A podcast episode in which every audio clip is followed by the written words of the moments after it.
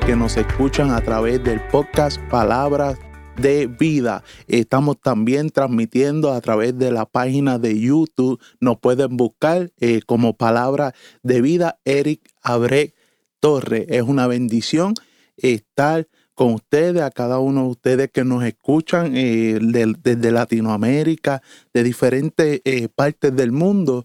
Que nos siguen y están pendientes al contenido que subimos. Y para mí es de suma eh, alegría poder compartir eh, experiencias, testimonios y palabras de vida que nos ayuden cada día a ser mejores personas y de bien, ¿verdad? Y, y para poder conectarnos con el Señor cada día.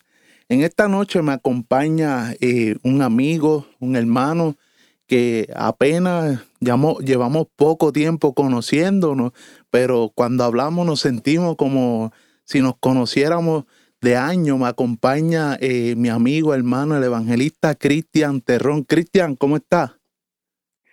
Abre, Dios te bendiga, Eric, Dios bendiga a todas esas personas que están escuchándonos a través de estos podcasts, que sé que están siendo de mucha bendición a muchas personas y a muchas vidas, así que nos encontramos bien. Gracias por el privilegio, por la oportunidad que nos brinda estar aquí en esta noche contigo haciendo esta transmisión. Amén. Es una bendición tenerte con nosotros. Como, como bien dije, en el poco tiempo que nos conocemos hemos eh, aprendido a, amarlos, ¿verdad? A Cristian, a su esposa Kimberly, ¿verdad? Que después la va a presentar y, ¿verdad? Kimberly también es adoradora del Señor. Y qué bueno, gracias por, por la oportunidad, Cristian, eh, que, que, nos permite, ¿verdad? De, de estar eh, aquí con nosotros en palabras eh, de vida. y, y, ¿cómo te puedo decir? A veces como que se me traban un poquito de las, las palabras. Pero qué bueno, me gusta que, que los programas sean natural y, y que podamos fluir natural en todo, ¿verdad? Pero, Cristian, una de las cosas, ¿verdad?, que quería traer son testimonios. Eh, hoy, hoy, hoy en día eh, estás en, lo que es el, evangelismo, ¿correcto o me equivoco?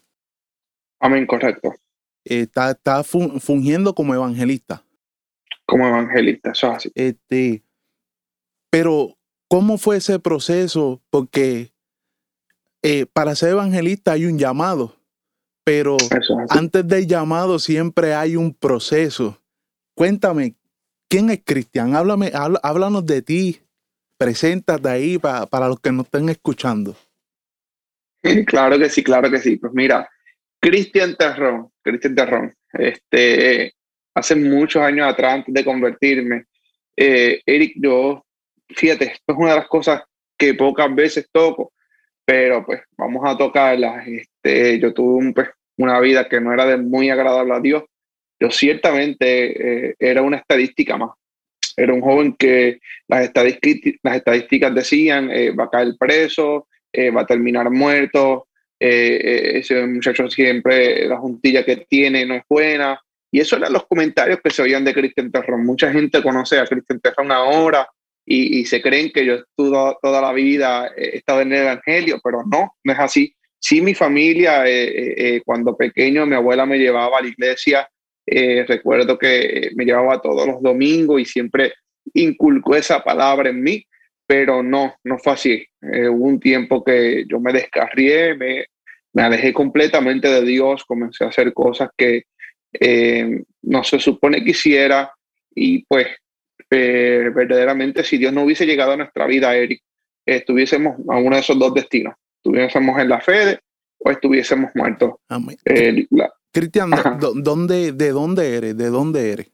Para aquellos que no... De Manatí. Manatí, Puerto Rico, sí, ¿verdad? Sí, soy de Manatí, nacido y criado en Manatí. Actualmente vivo en Dorado, pero me nací y, y me crié en Manatí. Manatí.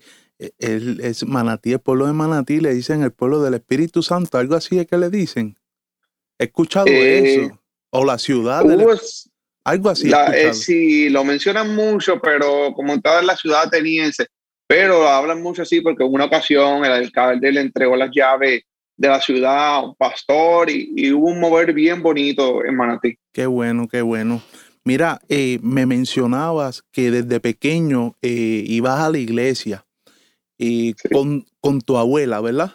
Correcto. Así mismo. Este, tu papá no le servían al Señor, tiene, tu papá eh, tan en vida, te criaste con tu abuela, ¿verdad? ¿Cómo, cómo fue esa niña? Eh, pues mira, mis papás están en vida, los dos, gracias a Dios. Este, no le servían al Señor, no le servían al Señor. Este, quien único servía al Señor era mi abuela desde siempre. Y ella era quien sembraba esa semilla diaria en mí. A lo mejor, pues, pues como no bebía con ella, eh, no me podía llevar los siete días, como uno dice, al culto, pero sí nos llevaba todos los domingos y siempre eh, nos hablaba y nos decía que esto era lo que nos convenía, que cuidáramos nuestra salvación y siempre nos, nos encomendó por, lo que es el camino. Qué bueno, yo, yo conozco muchos casos así donde los padres no le sirven al Señor, pero vemos los abuelos eh, llevando a sus nietos, empezando por las escuelas bíblicas. Eh, empiezan desde pequeños, vamos para el culto de niños, eh, cámbiate, que hay escuelita bíblica. De hecho, mi esposa, mi esposa, sus su padres, eh, hoy en día su papá le está sirviendo al Señor, ¿verdad? Pero sus padres, cuando ella nació, no, no le servían al Señor. Mas, sin embargo, su abuela sí le servía y, y, y su abuela comenzó a, a, llevar a mi esposa a la iglesia, a llevarle a lo que era escuela bíblica. Y después más adelante podremos hablar de lado o en otros episodios podemos hablar con mi esposa, ¿verdad? Cómo fue esa niñez pero lo que su abuela le enseñó, y en la Biblia vemos un caso con, creo que es con Timoteo, ¿verdad?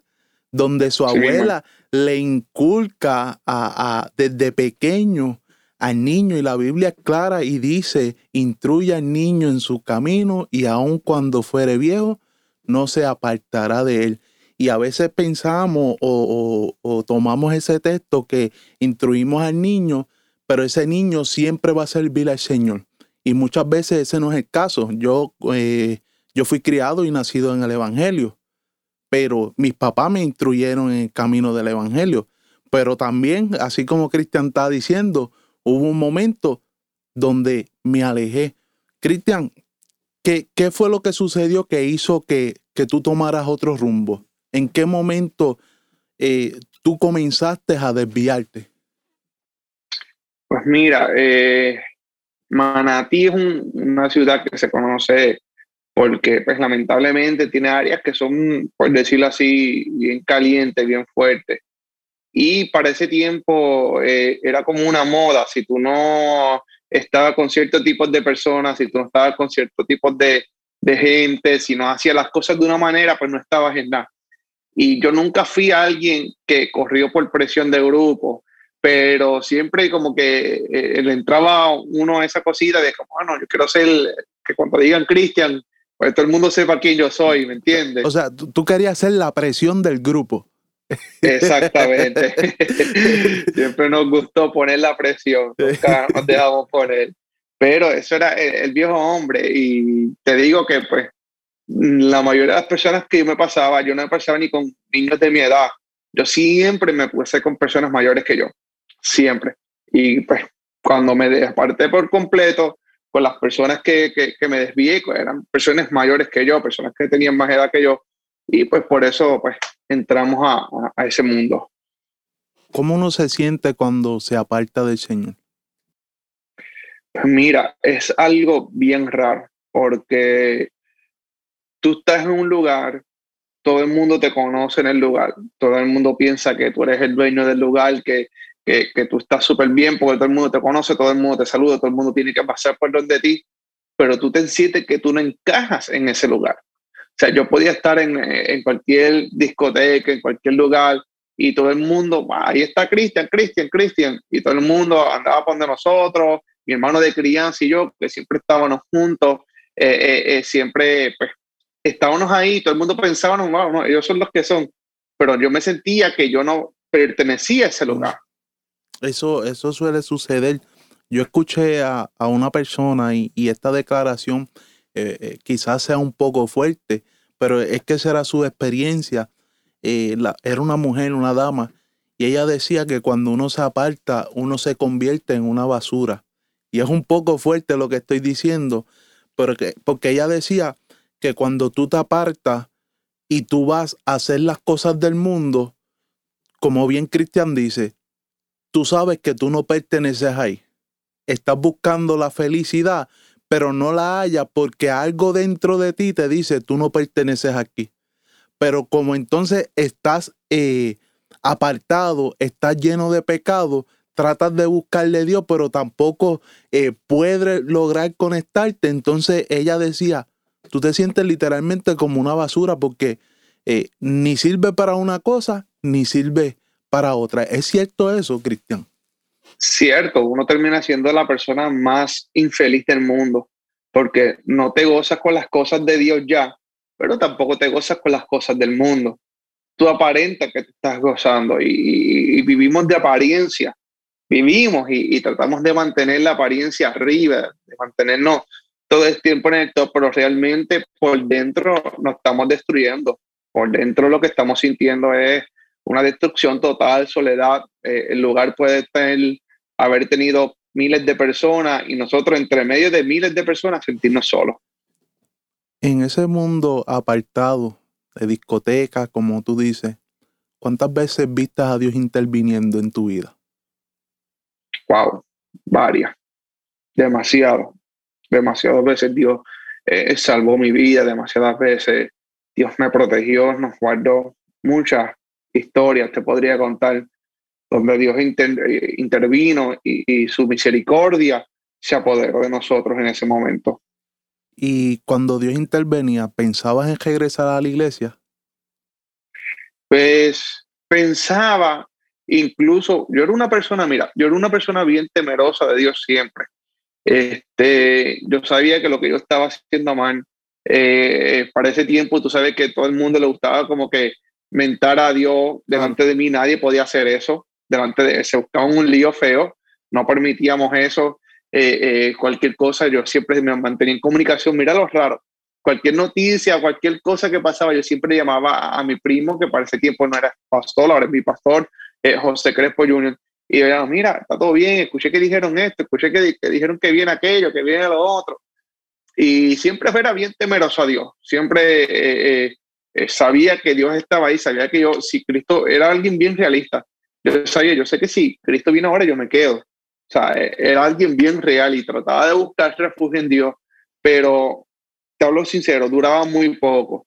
Iba dos o tres días, pero volvía al mundo. Iba dos o tres días, pero volvía de nuevo a hacer lo que estaba haciendo. Yo, puedo entender eso porque yo, pues, yo también tuve, tuve esas experiencias en el tiempo que estuve apartado. De hecho, eh, a, mí, a mí me encantaba tenerle música al carro, mucho eh, bocina, eh, autoparlante, creo que es que le dicen en, otros países, ¿verdad? Para los que no escuchan. Y me gustaba tener la música a, todo volumen en el carro, pero siempre recuerdo que cuando pasaba por la frente un templo, bajaba la música y después volvía y, la subía. y, y muchas veces hacía cosas, eh, ingería alcohol. Y recuerdo que cuando ingería alcohol y me embriagaba, eh, conducía con cuidado porque yo sabía que si yo tenía un accidente y moría en esa condición, yo sabía que me perdía. Yo sabía que, me iba a perder, que, que, que mi salvación estaba en juego. Pero no iba a la iglesia, no, no visitaba la iglesia, no procuraba buscar un cambio y sí tenía esa mentalidad de que tenía temor, pero era, eh, más bien era como con cuidado de que voy a seguir en mi, en mi vida de pecado y consciente de que si me pasa algo y me voy a perder. Y ahí es que uno ve la misericordia de Dios. De hecho, ayer mismo, ayer mismo yo estaba conduciendo, no recuerdo para dónde iba, eh, pero estaba pasando por una carretera donde a mí me gustaba hacer cajeras ilegales. Y muchas veces en esa carretera eh, mi carro dio vuelta. De hecho, en una ocasión dio como siete vueltas y quedó eh, estacionado entre dos vehículos. Y, cuando hoy, ayer, pasé por ese lugar, yo decía, wow, Señor, tú me preservaste la vida en esa ocasión. O sea, yo pudiendo en aquellas condiciones que yo vivía, eh, yo podía haber perdido mi vida, perdido mi alma, perdido mi salvación, pero tu misericordia y tu gracia fue la, la que en ese momento, como te pregunté, vi a Dios interviniendo en ese momento. Y se te revelaba Dios en sueño cuando estabas en esa vida. Fíjate, no, en sueño no. Sí, siempre sentía eh, ese llamado en mi corazón a las cosas de Dios, pero uno como que trataba de ignorarlo, como que trataba de encerrarle un cuarto y cerrar la puerta para no escucharlo. O sea, cuando tú, eh, yo no tengo hijos, pero cuando los padres le decían a su hijo, te vas para el cuarto que no, no te quiere escuchar. Pues eso es lo que uno hacía con el llamado, literal. Eh, uno lo encerraba en un cuarto porque no quería escuchar el llamado, porque estaba pendiente a vivir la película que estábamos dándole play en ese momento. Claro. ¿Y llegaste a tocar fondo? Eh, como tal, fondo en referente a droga, eh, no, eh, nunca, nunca utilicé droga. Este, eh, sí, te puedo decir que, que alguna vez que otra llegué a consumir lo que es cannabis, pero no era un muchacho de consumir droga, no.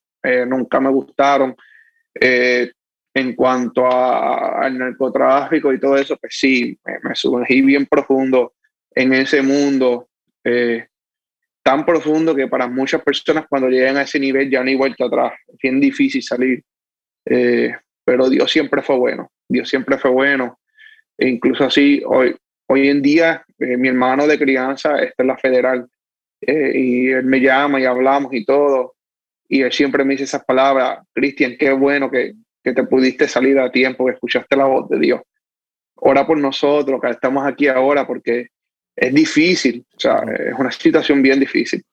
Claro, y eh, eh, yo creo que, que, una de las cosas que, como tú dices, que no permiten quizás llegar más a fondo es el mismo temor que uno tiene.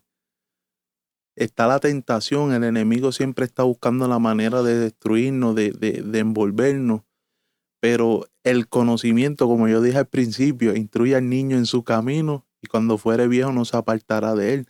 Esa palabra estaba haciendo efecto.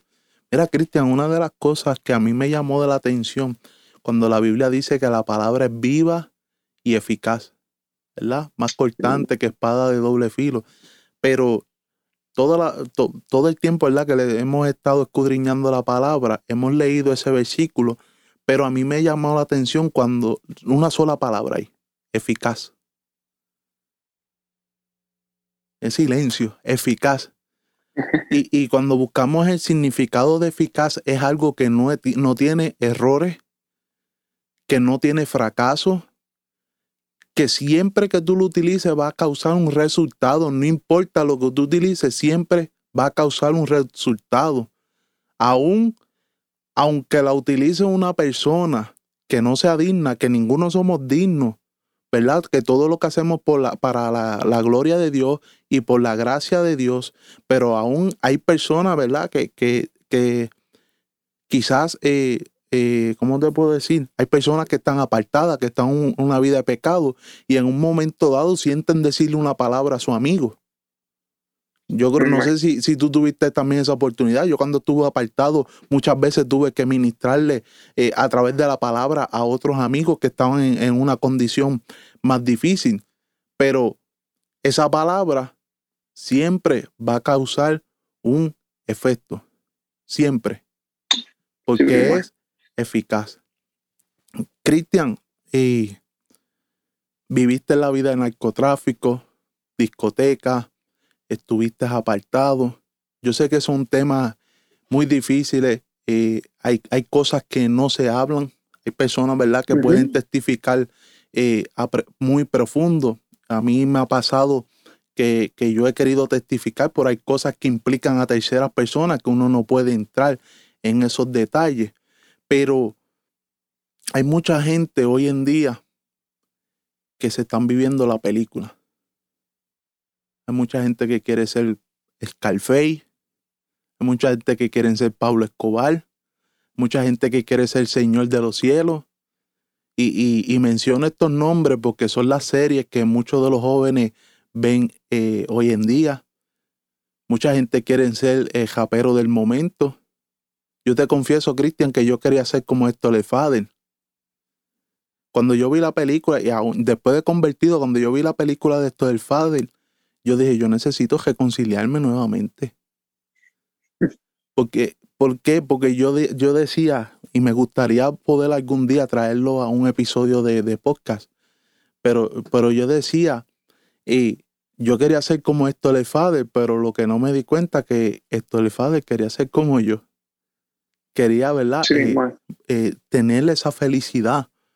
Y, hay muchos jóvenes que ven eh, al gángster, ven al dueño del punto que tiene carros caros, carros, lujosos, eh, que tienen dinero, que tienen mujeres, que tienen muchos amigos, porque eso es lo que llena los, ojos de la juventud, mucha motora, mucho Ford Track, pero no ven lo que hay detrás de esa vida. Sí, ¿Qué tú, le, ¿Qué tú le dirías a esos jóvenes que están aspirando a esa vida? Tienen que pensarlo, eh, es más, no tienen ni que pensarlo. De verdad que todo el mundo, como tú dices, quiere ser Scarface, Pablo Escobar, pero su denominador común es que todos terminaron muertos. Todo el mundo habla de Scarface, todo el mundo habla, pero al final lo mataron. Todo el mundo habla de Pablo Escobar, todo el mundo habla de, al final terminó muerto.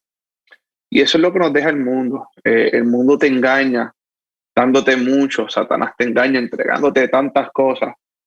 Y la cuestión es que a, esta carne, eh, ese poder le gusta, porque es que no te, te, mentiría si no, a mí me gustaba tener ese poder, a mí me gustaba que cuando yo dijera algo, reaccionara, ¿me entiendes? Y yo decía, ah, es y ya, y se acabó. Y a la gente le gusta ese poder. O sea, yo cuando salía con mi hermano, a nosotros nos gustaba que llegáramos a Tor City si había un, un grupito, rompían el grupo porque por ahí iba fulano y fulano. Eh, si llegaban aquí, no, ahí llegaron fulano, ¿entiendes? Y ese poder gusta, pero es el enemigo engañándote, eh, porque el final, el final de todo es muerte, el final de todo es, es, cáncer, o sea, no hay otro final. Entonces, muchas veces pensar, piensan que porque nosotros tenemos ese estilo de vida, somos felices, mentira. No hay ni una persona que me pueda decir a mí que lleve ese estilo de vida que me diga que es feliz. Son las personas más infelices del mundo. Nada nos llena, ni el dinero, ni la fama, ni el poder, nada. Cada vez que tú hablas con una persona de esta, es lo mismo. O sea, es lo mismo. Siempre está ese vacío, siempre está eh, eh, ese hueco dentro de la persona que muchos entienden, eh, como yo, que era la ausencia de Dios en mi vida por el conocimiento que tenía. Pero hay personas que no saben ni por qué. Por eso a veces vemos tanto suicidio, tantas cosas, porque sienten un vacío y no saben cómo llenarlo porque no pueden reconocer que la única manera eh, de, llenar ese vacío es a través de Dios. Entonces, mi consejo para esos jóvenes es que en ese mundo no hay nada, no hay nada, todo eso es pasajero, los carros son pasajeros, eh, eh, la fama es pasajera,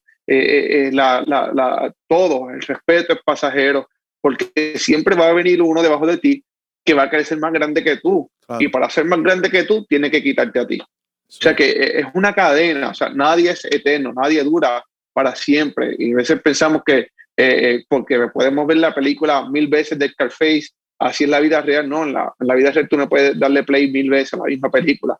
Cuando le, le dio pause o le dieron stop, ya ahí se acabó. Claro. Entonces, tienen que salir de eso. Y, y la vida se trata de, de, de decisiones. Ayer hablaba con un joven eh, que está pasando muchas situaciones, depresiones, y, una cosa que me mencionó, él me decía, Eric, yo no puedo entender cómo en una familia hay un joven que asesino, ha asesinado y está en la calle y su hermano es un cura. Y él decía, ¿qué, qué contraste que en una familia hay uno que mata gente y hay otro que, que, es un religioso, es un cura, ¿verdad? y, y yo me quedo mirándolo.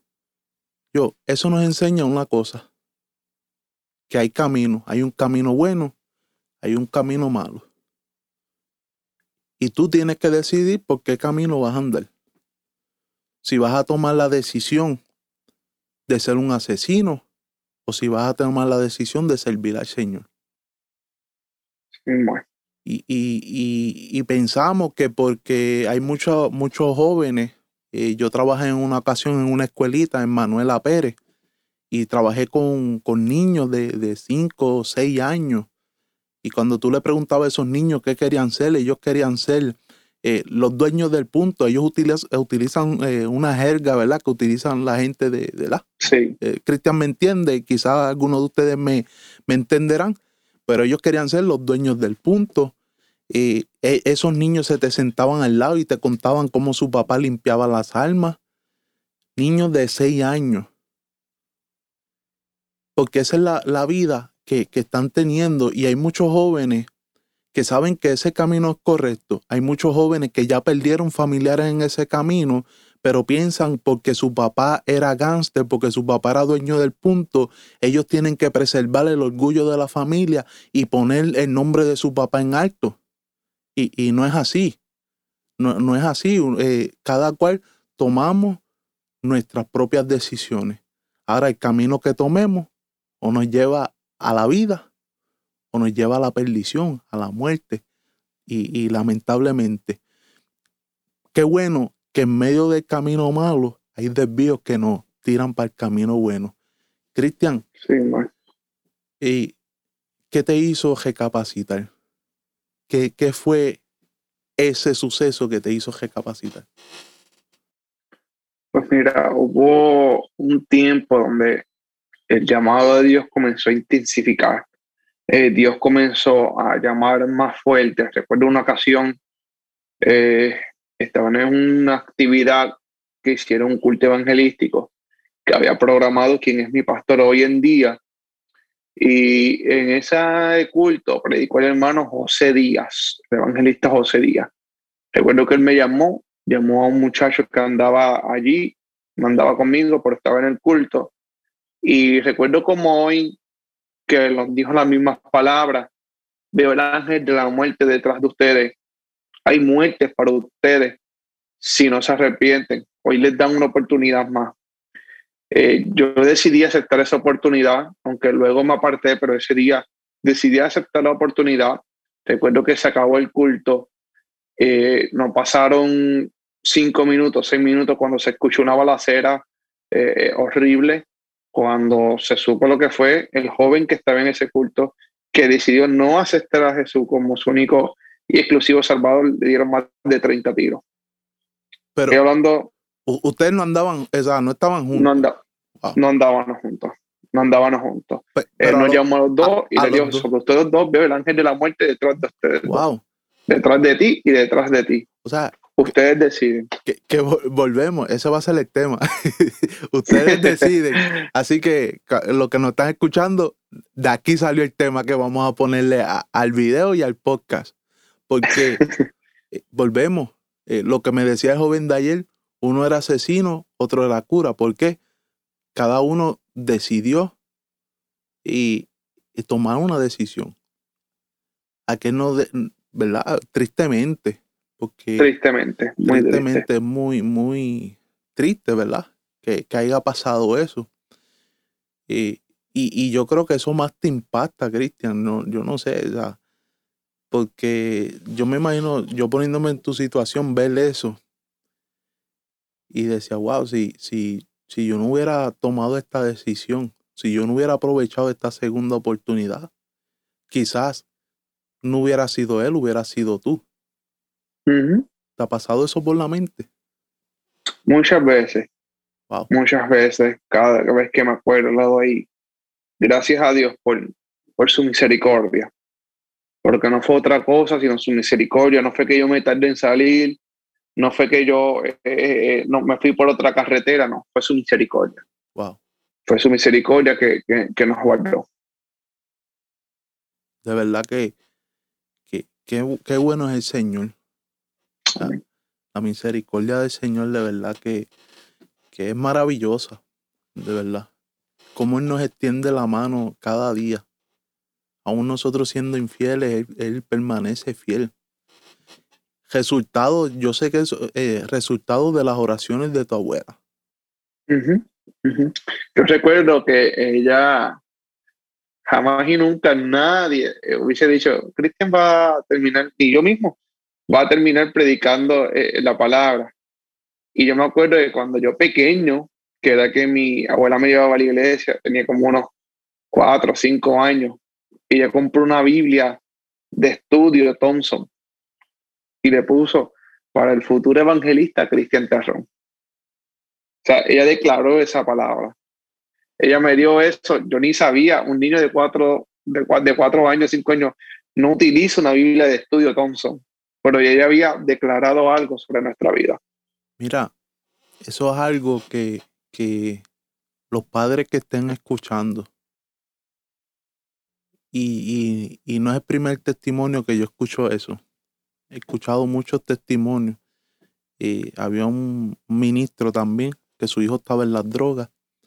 Y cuando su hijo salía para, para el o para, para, para consumir droga, que preguntaban por el hijo, no, él está predicando, decía su mamá. No sé si has escuchado ese testimonio. No. Y creo que él se llama no recuerdo ahora mismo el nombre. Él, es pastor. Y. Eh, bueno, no me acuerdo el nombre. Estoy tratando de recordarme. Pero eh, me impactó eso. ¿Por qué? Porque nosotros, el Señor nos ha dado la bendición de poder declarar bendición sobre nuestra familia, sobre nuestra generación. Y hay muchas veces que, que padres ven a su muchachito rebelde, a ese nene, y, empiezan a decirle, este muchachito cuando sea grande me va a dar muchos problemas. Si tú sigues por ese camino, te voy a ver preso, te voy a ver eh, siendo un quedado. Eh, eh, muchos padres dicen así. Tú, a ti te va a ir mal en la vida. Muchos padres declarando maldición sobre sus hijos. Mas, sin embargo, mira qué maravilloso que, que su abuela escribe su, en la Biblia para el futuro, futuro mira. El futuro evangelista. Futuro evangelista. ¿Tu abuela vio esa, esa palabra cumplida? No. No tuve, no tuve la oportunidad de poder que ella viera eso. Y eso es bueno en el sentido, Cristian, porque eso nos enseña de que lo que Dios promete, Dios cumple que aunque nosotros pongamos, nosotros ponemos nuestra confianza en el Señor y ponemos peticiones en las manos del Señor y decimos, Señor, en tus manos están. Ya tu abuela no está, pero esa petición no se quedó o no se fue con tu abuela, sino que Dios continuó obrando. Y, y es maravilloso. Nosotros, ¿verdad? Que le servimos al Señor, entendemos y sabemos que, que, que la vida continúa después que partamos, todo aquel que le, da. Y, y, y, y que el partir de esta tierra es ganancia. Ayer le decía a una hermana, a veces se nos muere un familiar, se nos muere alguien dice, ay bendito, se murió. Y el que debe estar diciendo bendito es la persona allá en el reino de los cielos mirando, ay bendito, todavía ellos están allá abajo. Pero mira, Cristian, qué, qué maravilloso que Dios continuó trabajando, que Dios cumplió lo que prometió. ¿Qué experiencias has tenido sirviéndole al Señor? Wow, varias. De verdad que sí, he tenido el privilegio de, de Dios.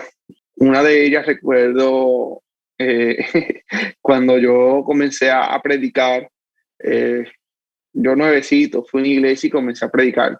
Y veo que una muchacha pegó a mirarme mal. Y yo dentro de mí decía, Dios le caí mal. Eh, eh, Cristian Terrón pensaba eso. Es le caí mal, a lo mejor es que soy medio efusivo, a lo mejor no le gusta como yo predico o, toco un tema. Y comienzo a, percibir que la atmósfera cambia. Y yo, espérate, no, aquí hay algo raro. Yo nuevo, eh, tengo que ser sincero contigo, yo me comencé a asustar yo comencé a asustarme eh, eh, allí en el altar y yo, Señor, toma tu control. Digo, la muchacha se levanta y camina con mí, pero con una mirada de, odio, de muerte. Y yo, Dios mío, mete tu mano, yo no sé qué hacer, yo estaba comenzando. Eh, de verdad, uno siempre dice, no, yo le pongo la mano, reprendo. Cuando llegue ese momento por primera vez, uno se paraliza, claro. uno se paraliza.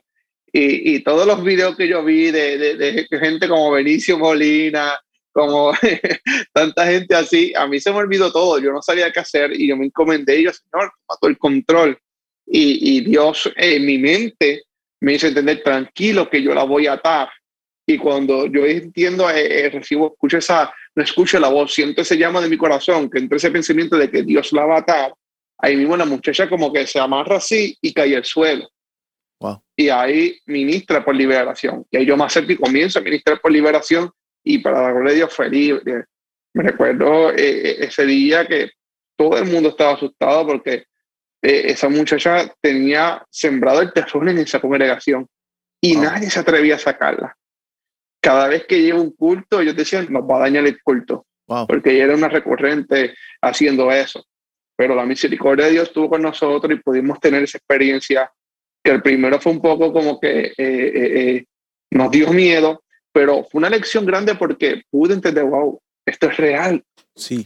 Hay un mundo espiritual real, más real del que nosotros a veces, porque muchas veces, Eric, lo hablábamos, lo decimos, eh, eh, eh, se comenta, se habla de eso, pero no es hasta que tú chocas con ese mundo que tú dices, wow, ¿qué real es esto?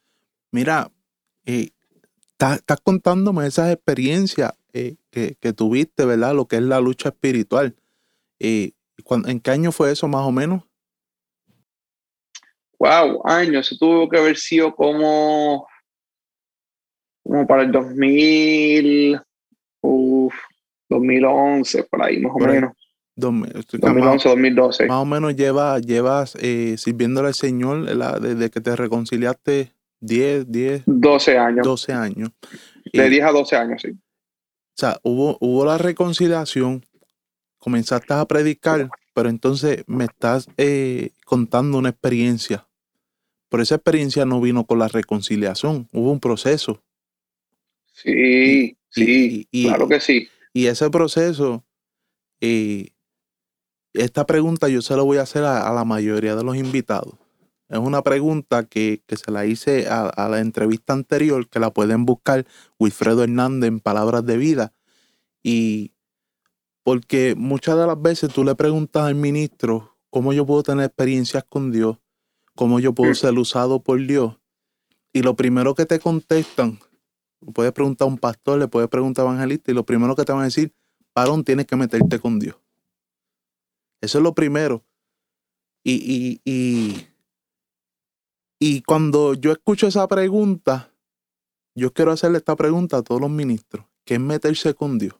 Porque muchas veces se le dice a las personas y se le suelta, tienes que meterte con Dios. Así mismo, tienes que meterte con Dios, pero la persona que está escuchando, ajá, ¿qué, qué es meterme con Dios?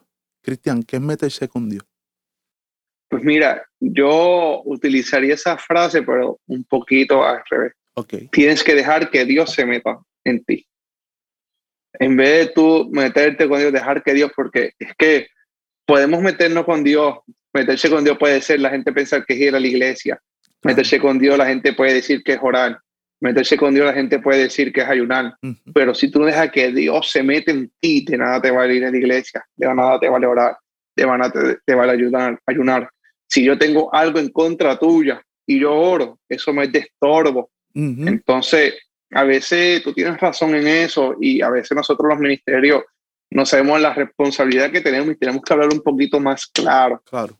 Porque tú le dices a una persona, no, tienes que meterte con Dios a ayunar y la persona puede estar un año ayunando, un año metiéndose con Dios, pero si no deja que Dios se meta en esa persona, en vano, en vano sería todo lo, lo, que está haciendo.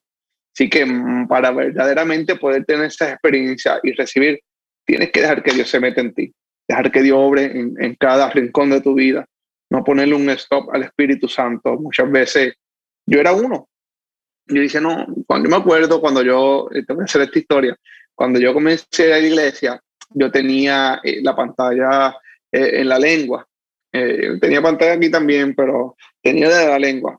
Este, para, los que no para, perdona, para los que no saben qué es pantalla, son aretes o piercing también se utiliza el, el nombre. Exacto, pues yo tenía uno en mi lengua y cada vez que yo iba a la iglesia yo me lo quitaba, lo guardaba en el bolsillo, entraba y salía y volví y me lo colocaba. Y yo era uno que decía, no, a mí, yo no voy a quitarme esto ni lo otro, que sí esto. Y me acuerdo que un día comenzó a incomodarme la pantalla. Y bueno, Señor, si, si tú quieres que yo me quite esto, que es una pregunta obvia, claro que Dios quería que yo me la quitara, pero uno en su ignorancia y a veces Dios en su misericordia nos contesta, porque es ese, Dios, si tú quieres que yo deje el cigarrillo, claro que Dios quiere que tú lo dejes, pero en mi ignorancia, Dios, si tú quieres que yo me quite esto, cuando yo, me la, este, cuando yo salga, tú me vas a sellar el boquete de, de esto y yo no voy a tener cómo ponérmela. Nada, hice lo mismo que hago, decía todos los días, me quité el arete, la pantalla, el piercing eh, de la lengua, lo guardé en mi bolsillo, entré al culto, salí del culto, a mí se me olvidó el arete, llegué a casa, me acuerdo que para ese tiempo era donde todavía los chorritos de sangre le salían a uno, que uno estaba crudito, que todavía uno estaba empezando a ir a la iglesia, pero también seguía haciendo un par de cositas. Pues me acuerdo que me llamó unas amistades, mira, bueno, vamos a ir a buscar que siento que otro. No, mira, recuerda que estoy en la iglesia. Dale, chicos, que la despedí de fulano, que si esto, si otro. Y yo, ah, bueno, pues la despedí de fulano, no busca cualquier excusa para, pues dale, pues vamos para allá. Me vestí, esto, cuando voy a ponerme la pantalla, no me entraba. Y yo comencé a pelear y a mí se me había olvidado lo que yo le había dicho a Dios. Y yo comienzo a, pelear y yo, ay María, ¿por qué pasa aquí? Hasta que en una, cuando me, me hago presión, siento que me rompe la lengua como que me, me, me, me, rompió la carne y comencé a botar sangre. Y ahí vino a mi, a mi mente rápido esa voz diciéndome, tú me dijiste que yo la sellara, yo la sellé. Y yo, wow. Y comencé así para atrás, ya me mira muchacho, no puedo ir, me pasó algo. Y no, ¿cómo vas a decir? Sí, no puedo ir, no puedo ir. Y, y fue eso, pues, tuve esa experiencia. Dios en su misericordia, Él no tenía por qué sellarme eh, eh, eh, el, el, rotito de la pantalla, Él no tenía por qué hacerlo. Pero en su misericordia, Él me contestó algo que yo le dije, si tú quieres, hazlo. Y Él lo hizo. Y después eso era eh, como, eh, el, por decirlo así, la frase de, de, de, Cristian, me voy a pedir a Dios, otra cosa, que tú sabes que él cumple. Yo no sé, tengo que cogerlo suave. Y por una de estas también, bien, que recuerdo mucho. No, de verdad que, que, tremendo. Y yo, yo creo, ¿verdad? Que esta pregunta ustedes van a ver lo que siguen eh, el canal eh, eh, y el podcast de Palabra de Vida, que cada ministro va a dar una respuesta diferente a lo que es meterse con Dios.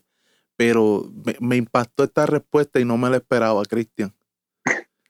No, no era. Gloria a Dios. No, es meterse con Dios, sino dejar que Dios se meta. Sí, porque y, no es que la, la, la verdadera respuesta. Sí, y, no es que la respuesta de los demás ministros es incorrecta, porque Dios, Dios va a bregar de manera diferente. Y yo estoy seguro que cada ministro va a dar una respuesta a base de su experiencia. Claro, claro. Hay, personas, y yo esto lo comentaba con mi esposa, hay personas que, que Dios le va a decir, ayuna tres días, y en tres días Dios le va a dar la victoria. Y, y, y lo va a utilizar. Y hay personas que el Señor le va a decir, es un ayuno de 40 días. O sea, Dios, Dios va a tratar con personas de diferentes maneras. De hecho, a Jesús en una ocasión, los discípulos de Juan le dijeron, mira, tus discípulos no ayunan y nosotros ayunamos. Y el Señor le dijo, llegará el momento que ellos han de ayunar. Pero e, ellos estaban con el maestro, estaban aprendiendo. Exacto. ¿Entiendes? De hecho, fueron parte del grupo que, enviaron de los 70, ¿verdad? De los 70, de dos en dos. Y, y, fueron con autoridad y reprendían.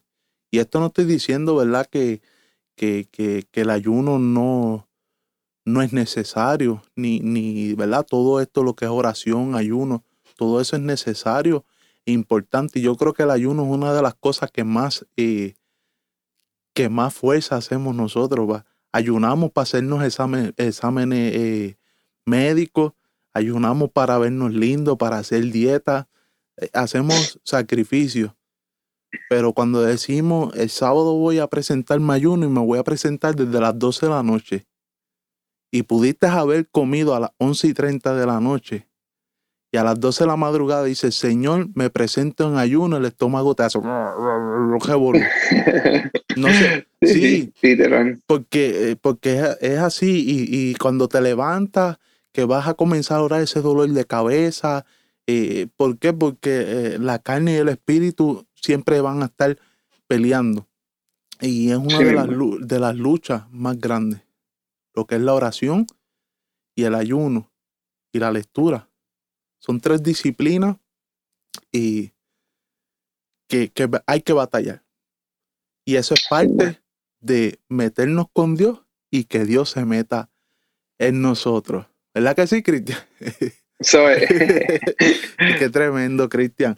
Este, Cristian, me has contado la experiencia, tu primera experiencia, la experiencia que tuviste al comienzo versus la experiencia que has tenido ahora, porque siempre hay un crecimiento.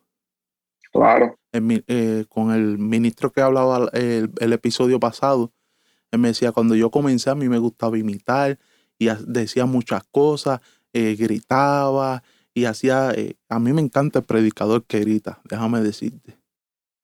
y me encanta el predicador que trae palabras, a, mí me gusta, pero hay personas que, que, ¿verdad? que, que no simpatizan con el mensaje de ¿verdad? Que predica, se dice fogoso, el predicador fogoso, que le gusta eh, gritar. Y, hay personas que no le gustan el predicador que va suave, que va texto por texto. Eh, eh, hay, hay esa variedad. Pero muchas veces, cuando llegamos a los caminos del Señor, una de las cosas que a mí me, me causaba frustración, Cristian, era que a mí me encanta el predicador fogoso, me gusta el predicador que grita, que, que, que ¿me entiendes? Ese mover. Me, me, encanta porque yo fui criado en la iglesia pentecostal MI. Desde pequeño, en los 90, ese era el, el, el movimiento y el culto empezaba y todo el mundo danzando. Eh, eh, ¿sabes? Yo me crié en ese ambiente. Y cuando veo ese ambiente me remonto a, a, a esos tiempos. Pero eh, yo me frustraba cuando predicaba, Cristian, porque yo quería ser eh, como esos predicadores, que era mucha lengua, eh, mucha reprensión, eh, y corre para aquí, corre para allá. Yo quería ser así, pero cuando yo iba a predicar, eso no me salía. Y yo oraba el Señor, yo quiero ser así. Y eso causaba en mi vida frustración. Eso causaba, ¿por qué? Porque yo quería ver un resultado y no se me daba. ¿Te encontraste en esa situación? Como ministro? Pues mira, eh, no, eh, verdaderamente no. Eh, tuve un pastor que me educó mucho antes de, de, yo comenzar a ejercer lo que es el ministerio. Y, y, me rodeaba de varias personas que siempre me educaron. Yo todavía no tomaba parte y ya yo tenía evangelistas que estaban ahí, pastores, ahí encima de mí, no, son así, estás así, así nunca quieres ser como nadie, sé tú mismo, que si esto, tienes que esto, y de verdad que tuve un, grupo de personas que me ayudaron muchísimo desde antes, ellos tomaron una parte, aunque sea a, cantar un corito, pero eh, gracias a ese apoyo y ese support, pues siempre eh, le permitía a Dios que, que fluyera. Así, lo que sí me pasaba era que no entendía el mover de Dios. Había cultos donde yo predicaba y, se reconciliaban 30 y había culto donde yo predicaba y, no ni para la oración pasaban. Okay. Y eso muchas veces me frustraba. Okay. Hasta que, eso sí, yo pasé por ese momento donde el Señor, pero ven acá, estoy yo mal, estoy en pecado, ¿qué pasa aquí? Sí, estoy predicando tu palabra. Y hasta que Dios tuvo que tener un encuentro conmigo y decirme que tú tienes que entender que yo me muevo cuando yo me quiero mover yo hago lo que yo quiero hacer cuando yo lo quiero hacer. Esto nunca ha dependido de ti, siempre ha dependido de mí. Y ahí yo dije, eh, espérate, ahí me dieron como uno dice un tapaboca espiritual. y yo ahora entiendo eh, y aprendí a, a, trabajar con eso, a que si hay un culto donde la manifestación fue fuerte, nos gozamos, pero sabemos ahora gozarnos también en el servir apacible. O sea, sabemos gozarnos eh, donde la revolución está a 100 pero si Dios le place en un culto trabajar las revoluciones a 50, nos hemos sabido gozar. Antes eso me frustraba mucho, Eric, porque yo trataba de, yo quería hacer siempre lo mismo, quería ver siempre manifestación, quería siempre eh, eh, ver, eh, ese mover, ese, ese fuego, como uno dice, y cuando iba y no lo veía, me frustraba. Y, empezaba incluso, eso fue algo que Dios modificó, comenzaba a maltratar el pueblo. Okay. Comenzaba a, ah, que si esto parece un cementerio, ¿dónde está? Aquí lo que hay son muertos. Este, alaba a Dios, que si no lo alaba te vas a secar. sácalo de, de, pena y llévalo a descansar, vamos, que allá en el otro lado. Y comenzaba a maltratar el pueblo, porque yo quería ver unos resultados. Y como yo no lo veía, eh, Cristian Tafrón se salía del plan de Dios, porque hay que hablar claro, me salía del plan de Dios y comenzaba a maltratar a un pueblo para llevarlo a una adoración fingida, porque era algo que yo los llevaba ahí, ahí hasta que explotaba, ¿me entiendes? Entonces no, no era algo que, que, que salía. Y si uno tiene que pedir la bendición, pues uno tiene que saber cómo pedirla. Y Dios trató conmigo mucho en esa área porque al principio, mis comienzos, eh, eh, eh una campaña de jóvenes y ya tú sabes, eso era, y Dios comenzó a tratar conmigo, ¿no? Eh, las cosas no son así, tú no estás aquí para dar marronazo, tú estás aquí para construir, tú estás aquí para edificar, tú estás aquí para levantar, y el que hago soy yo, no eres tú. Y ahí comencé a Dios a moldearme y sí pude superar eso que en mis comienzos fue una etapa fuerte para mí. Qué bueno, yo, creo que, y eso cae en lo que es limitación. Vemos a predicadores que son fuertes y nosotros, ese, ese, this is the way, esa es la manera, así es que se hace. Pero bien mencionaste que has tenido mentores. Yo creo que si hay pastores que nos escuchan, una de las cosas muy importantes es que identifiquen, identifiquen, ¿verdad? Porque yo creo, ¿verdad? Y esto sin, sin criticar a ningún pastor. Eh, de hecho, yo no soy pastor, ¿verdad? Para, para exhortar a pastores. Pero hay, personas con, con hay personas con llamados. Y hay veces que, que, no se le da la preparación, no se le da eh, el seguimiento, como bien tú dices, no se le da la mentoría. Y, y muchas veces eh, las personas comienzan a caminar sin una mentoría y comienzan a, cometer muchos errores. Y estos errores los llevan al desánimo. A, un desánimo que, ¿verdad? Que, que mucha gente termina a veces hasta apartada. Y es por falta de, por falta de, de, liderazgo, de, de, como tú bien mencionaste, de que te dirigieran. Eh, eh, tu pastor es Pastor Crespo, ¿verdad? Sí. Sí. ¿Él, siempre ha sido tu pastor? Siempre, sí. No, y, de verdad que, yo, yo conozco al, bueno, no lo conozco, bueno, sí lo conozco personalmente, compartido, no, compartí una sola vez con él personalmente, ¿verdad? Cuando vinieron acá, no hemos tenido esa oportunidad de, tener un, un compartir. Algún día lo vamos a tener y vamos a estar todos juntitos, ¿verdad? compartiendo. Si Dios lo permite, me, gustaría tener esa oportunidad. Pero sí, sí he tenido eh, varias conversaciones a través de las redes, a través de, diversas, ¿verdad? De, maneras de comunicarnos, ¿verdad? El teléfono y eso. Y, yo, yo he visto en el pastor Crespo que, le apasiona enseñar, le apasiona formar líderes. Y, y el pastor Crespo es familia tuya. Mi primo primo hermano. Y, y yo, una de las cosas yo creo que más difícil para un pastor es coger a un familiar y dejar de ver a mi primo, a mi hermano, y hacerlo mi oveja, hacerlo mi discípulo. Es, es difícil ver a mi primo, a mi tío, a mi papá, y decir, Él es mi pastor, y yo tengo que escuchar su voz. Yo conozco sus debilidades, yo conozco sus problemas, yo conozco sus situaciones familiares. Pero, ¿cómo tú divides familia versus Él es mi pastor? Y cómo tú como oveja dejas de escuchar a tu primo y comienzas a escuchar la voz del pastor. un poquito duro, Pero, pero es una de las cosas que, yo creo que, que, nos enfrentamos porque seguir el consejo ya, ya no es un consejo de tu primo, es el consejo del pastor. Claro, claro, no, y, tienes toda la razón y, y, eso es algo bien importante, bien importante que hay que saber dividir eso y, que la persona, porque eh, hay algo que es una realidad, la gente eh, ya no, porque ya saben cómo son las cosas, porque yo soy bien transparente en mi iglesia y todo el mundo sabe que como la, ve, la veo, la, la digo. y pero al principio tenemos una, como es el primo, eh, le pasa la mano, como es el primo.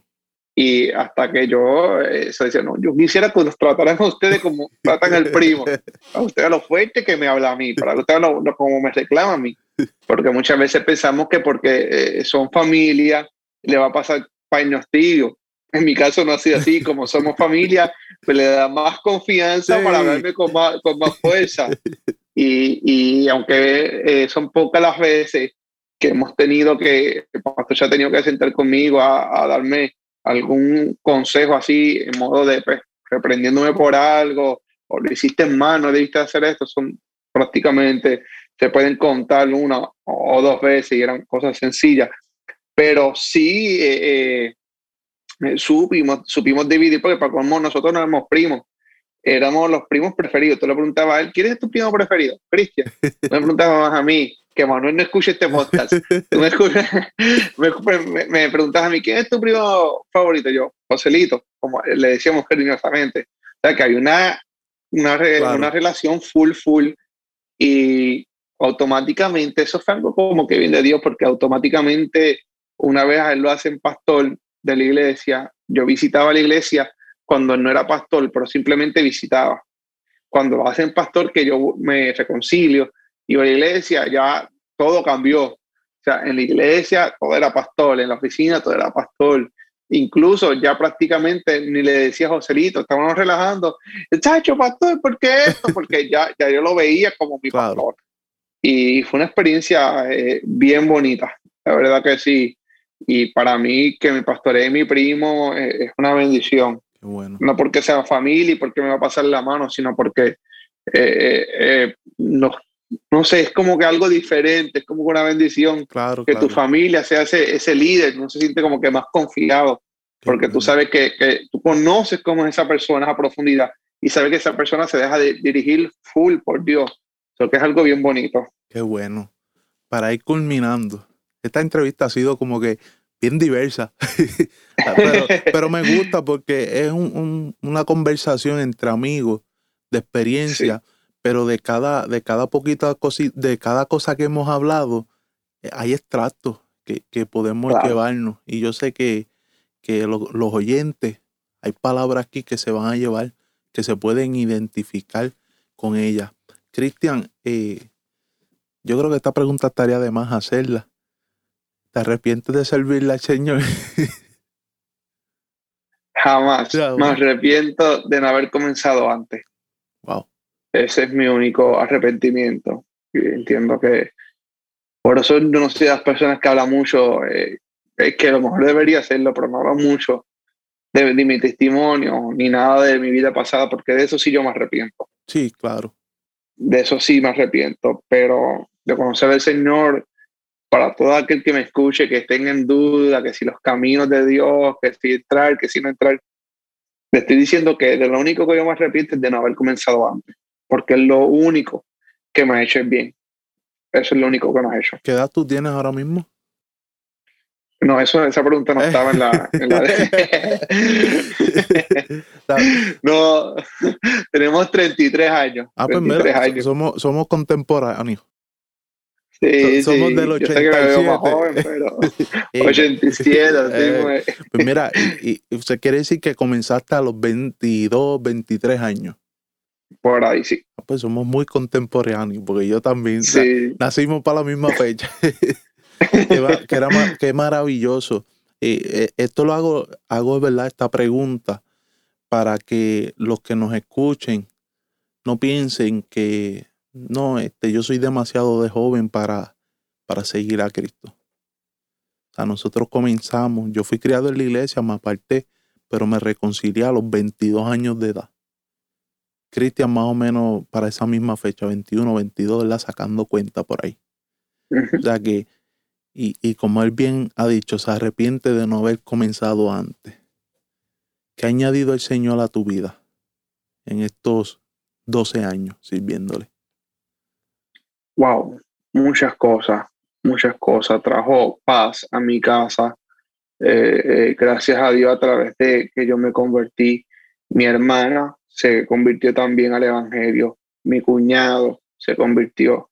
Mi mamá, eh, aunque ahora está, por decirlo así, un poco retenida, pero fue un cambio terrible. Comenzó a, ella nunca iba a la iglesia. Desde que yo me convertí, las visitaba y comenzó todo bien fuerte y declaramos que ese momento llega donde ella va a estar full de nuevo en la iglesia. Eh, me ha entregado mi esposa, que ha sido una bendición muy grande en mi vida.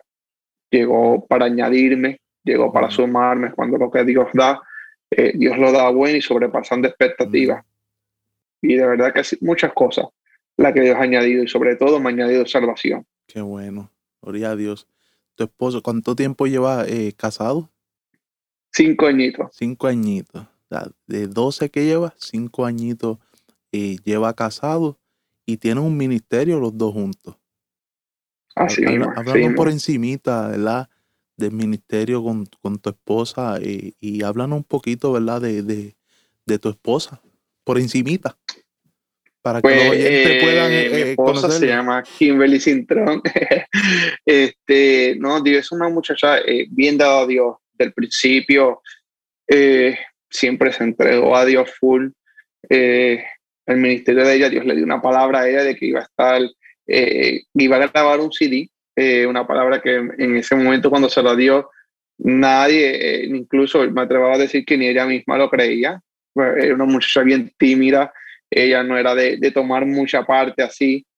Y Dios le dio esa palabra y ella creyó a Dios eh, y comenzamos a, a creerle a Dios y Dios le entregó su primer sencillo que se titula Te adoro. Eh, fue de mucha bendición. Ya estamos en proceso de grabar el segundo sencillo, ya estamos haciendo los arreglos y es una joven bien dada a Dios, Eric. De verdad que eh, ella de estas personas que yo digo que donde tú las pones, ahí se queda. Gloria a Dios. Y ha sido de mucha bendición, ha sido de mucha bendición y, una gracia de Dios terrible sobre ella, la verdad que sí. Amén. ¿Y qué función ella tiene en tu ministerio? Y, y, esta pregunta viene, ¿verdad? Porque muchas veces, aunque ella, ¿verdad?, ministra eh, en la música, pero muchas veces eh, está el evangelista y esa es la esposa del evangelista. Y muchas veces el evangelista vente varón al altar y la esposa se queda abajo. pero aún, ¿verdad? Eh, humildemente, ¿verdad? No, no es, eh, ¿cómo, puedo explicar eso? E, eso sucede, quizás a nosotros no, no nos moleste que eso suceda, ¿verdad? Porque nosotros no somos nadie. Pero tú sabes en, la intimidad en tu casa que tu esposa es importante después de Dios. Es más, yo, mira, yo, yo tengo a mi esposa y cuando mi esposa no va al culto porque no, no puede ir, porque estaba trabajando o algo, yo me siento incompleto. O cuando mi esposa no está, yo me siento incompleto.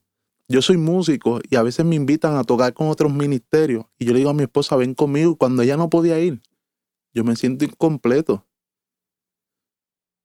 Porque funge o, es una parte esencial del ministerio. ¿Es así, Cristian? Es así, es así. Eh, a tal manera, eh, donde quiera que nos invitan a, a predicar, ella siempre va conmigo no nos soltamos ni en la respuesta. Eso es, si yo voy para cualquier lugar, para cualquier sitio, ahí ella va conmigo. y donde quiera le doy esa importancia eh, y, siempre, fíjate, yo soy de los ministerios que, eh, al igual que tú, yo recalco mucho eso, porque a veces como que no se le da la importancia de vida. Y la Biblia dice que ya son corona de honra para nosotros. O sea que si tú no tienes esa corona de honra, no tienes honra encima. O sea que ella te honra a ti. eso es un tema bien profundo y donde quiera que vamos, eh, yo la presento a ella, mi esposa, full con el ministerio y de verdad que es de mucha bendición, de mucha bendición porque a veces cuando todo el mundo se cree que está bien, que a lo mejor yo tengo esos deseos como que down, como que estoy un poco desanimado, ahí está ella para subirme las manos, ahí está ella para darme una palabra, cuando a lo mejor pienso, no, es que no, no voy a lograr eso, tengo este proyecto en mente y no lo voy a lograr. Ahí se me dice ella, ¿y por qué no lo vas a lograr? Tantas cosas que tú has logrado en tu vida, porque Dios te ha permitido. ¿Y cómo que esto que no lo vas a lograr? Mete mano en lo que tiene que hacer. Vamos para allá. Y ha sido un apoyo full, un apoyo full y de verdad que estoy agradecido a Dios por, por esa bendición. Qué bueno, qué bueno. Eso, eso es lo que verdaderamente es una ayuda idónea. Mi esposa a veces me dice, Eri, tú eres muy sociable. Yo conozco a bueno, Cristian, tú sabes que, que, yo llamo a Cristian, a veces no me contesta y todo este tiempo buscando. A mí me, encanta hacer amistades. O sea, yo eh, veo a alguien nuevo que llega a mi vida y a veces eso me trae problemas, Cristian. Me trae problemas porque, porque busco hacer amistades sin conocer a la persona bien y cuando de momento... ¿Y, y qué sucede? Mi esposa no es, eh, no es que no sociable, ella cuidadosa a la hora de hacer amistades. Entonces, cuando ella me ve que yo estoy haciendo amistad con alguien, lo primero es, ten cuidado, no me gusta. Y a veces, como yo soy muy sociable, no, a veces no le hago mucho caso. Cuando explota el revolú, y yo te lo dije. Y, a veces eh, mi esposa me dice, pero es que tú eres muy sociable y yo no. Y yo le digo, tranquila, mi amor, porque eso, eso está muy bien. Claro. eso está perfecto porque ella ve lo que yo no puedo ver. Exacto. el balance. Ese es el balance. La pareja perfecta no es aquella que tienen todas las cosas en común, Cristian, sino aquellos que, exacto, que lo que tú no tienes, ella lo tiene, lo complementa. Lo que ella no tiene, tú lo complementas. Qué bendición, Cristian, haberte tenido eh, tenemos mucha tela por aquí para cortar, tenemos mucho tema para hablar y haríamos un episodio de, dos horas, pero es, una bendición, ¿verdad? Tenerte, como bien le dije al ministro que, tuvimos el episodio anterior, después en, futuras ocasiones, ¿verdad? Vamos a traer temas específicos y vamos a participar con un tema específico, pero los estoy introduciendo, ¿verdad? Para que los vayan conociendo por encimita y para que les vayan viendo la cara a aquellos que están en YouTube para que los conozcan eh, eh, y los inviten, los inviten a sus congregaciones, eh, los que están en Puerto Rico los pueden llamar y los que están en Estados Unidos también los llaman y, y los mandan a buscar y los llevan allá a, ministrar. Cristian, ¿cómo te consiguen? Pues mira, aparecemos en todas las redes sociales como Cristian Tarrón, en Facebook Cristian Tarrón, en YouTube Cristian Tarrón 1, en Instagram Cristian Terrón y en todos los lugares como Cristian Terrón. También eh, eh, nuestro número telefónico, que es el 787-904-3539. Ahí también nos puede conseguir. Amén. Así que en la descripción del video va a estar la información, ¿verdad? Para que puedan eh, conseguir a Cristian a través de las redes sociales, sus canales de YouTube. También vamos a poner también el link del el tema Te Adoro de Kimberly, de Kimberly Cintrón, ¿verdad? Su esposa, para que vayan y, lo escuchen, eh, que también está disponible en todas las plataformas digitales, ¿correcto? Sí, en todas las plataformas digitales, Spotify, eh, YouTube, incluso en YouTube ya tenemos la pista oficial con el video lyric, eh, en Apple Music, TikTok, todas las aplicaciones, todas las páginas, puede conseguir el tema Te Adoro. Amén, tremendo. Así que usted que me está escuchando o me está viendo a través de YouTube, eh, vaya y escuche estos temas, que es un tema de bendición, y vaya y sigue las redes de nuestro hermano evangelista Cristian Terrón, eh, que él está allí eh, dispuesto ¿verdad? a ayudarle, a bendecirle con su ministerio y también otras áreas también que el Señor lo utiliza, ¿verdad? Cristian es empresario, así que, que Cristian en esa área, ¿cómo puedes ayudar como empresario? La ayudamos ahí de todas maneras, claro que sí. Ahí nos buscan en nuestro Facebook y ahí va a ver qué es lo que hay. Algo por ahí. Le, voy a dar un lap. Nutrición. si usted necesita un coach de nutrición, usted también vaya. Va, tiene tiene una nutrición para el alma y nutrición para su cuerpo. Así que está, completo, Cristian, estás hecho. Sí, estamos ahí. Dios te bendiga, Cristian. Muchas gracias, ¿verdad? Que, que, es un placer y una bendición haberte tenido con nosotros aquí en Palabra de Vida. Sí, que será hasta la próxima. Dios te bendiga. Amén. Dios te bendiga, Eric. Gracias a ti y saludo a todas las personas que vean este podcast. Amén. Muchas gracias a todos los que nos escuchan. No se olviden de seguirnos en nuestros, eh, nuestros canales de Spotify, Apple Podcast y todas las eh, plataformas de podcast. Y dale YouTube, compartir y seguir a la campanita para que siga encontrando más contenido en nuestro canal. Dios les bendiga y Dios les guarde. Este es tu programa Palabras de Vida con Eric Abrek Torres, lleno de bendición para tu vida.